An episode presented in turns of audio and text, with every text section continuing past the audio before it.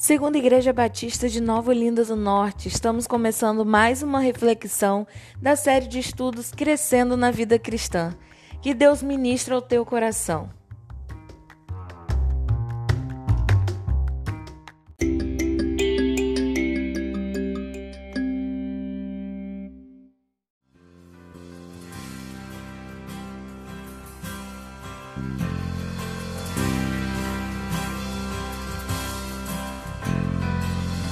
Do que clama em meio ao deserto, para o caminho do meu Salvador.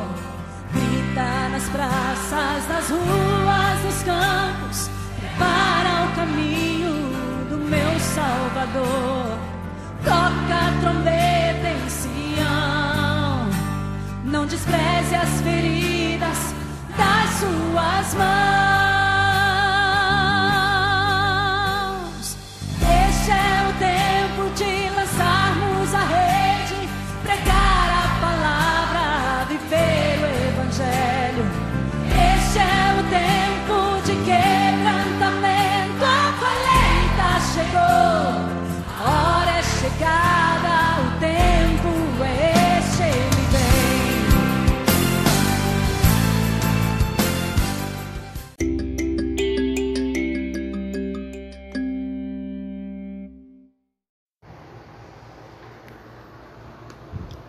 Graça e paz, meus irmãos, nós vamos para mais uma reflexão e hoje é lá em Salmos 37, do 1 até o 11, que nós vamos falar a respeito do nosso crescimento na mansidão. Salmos 37, o verso que vai dar a base para nós é o verso 7. Olha só: Descansa no Senhor e espera nele. Não te irrites por causa do homem que prospera em seu caminho por causa do que leva a cabo os seus maus uh, desígnios. E esse texto, meus queridos, ele parece muito com um outro salmo que vai falar de algo muito parecido, que é o Salmo 73. E eu quero uh, ler um pedacinho, um trechinho do Salmo 73 para a gente ter aqui uma base muito bacana para a gente falar a respeito disso. Olha só, Salmo 73. Com efeito, Deus é bom para com Israel, para com os de coração limpo. Quanto a mim, porém, quase me resvalaram os pés. Pouco faltou para que se desviassem os meus passos, pois eu invejava os arrogantes ao ver a prosperidade dos perversos. É muito interessante quando nós falamos a respeito de mansidão porque às vezes a gente confunde a mansidão com uma outra coisa, né? De simplesmente aceitar tudo que nos acontece, aceitar todas as coisas sem uh, trazer, sem fazer disso uma fonte de conhecimento, uma fonte de sabedoria e você acabar crescendo com aquilo que chega até você. E nesse texto aqui é muito interessante porque Asaf vem com um questionamento: olha, sim, Deus é bom para com Israel. É verdade.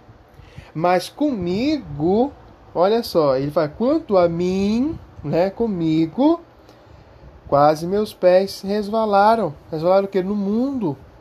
Faltou pouco para que eu desviasse os meus passos. Eu invejava os arrogantes. Por quê? Por que, que ele invejava? Porque ele via né? Ou a prosperidade dos outros.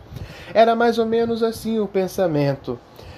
Eu que sou fiel, que dou meu dízimo, que vou ao templo, que leio a Bíblia, que caminho com o Senhor, eu não prospero como aqueles que não fazem nada disso estão prosperando. Seria mais ou menos esse o pensamento. Só que tem uma coisa que depois Asaf vem nutriu, né? Foi até o Senhor, fez disso uma fonte de conhecimento de, e sabedoria. Quando ele vai para o verso 17 do Salmo 73, ele disse: Até que entrei no santuário de Deus e atinei com o fim deles. Deles quem? daqueles que promoviam a iniquidade, que estavam prosperando, ele prestou atenção no fim deles. Aí vem o ensino para nós, não é? A caminhada com o Senhor não quer dizer que nós não teremos problemas, não quer dizer que nós não passaremos por dificuldade. O que ele diz para nós é que ele vai cuidar de nós, que ele vai nutrir paz em nosso coração.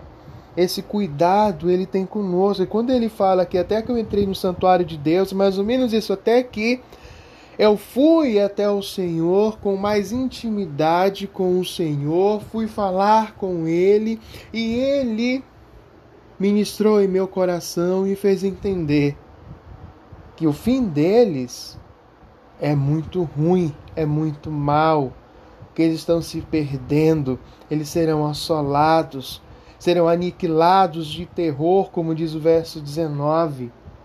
Mas aqueles que esperam no Senhor, esses serão consolados. Quando fala que da mansidão é justamente de nós ao passarmos por algo, termos ali a, a, uma palavrinha bonita seria né, a resiliência, né?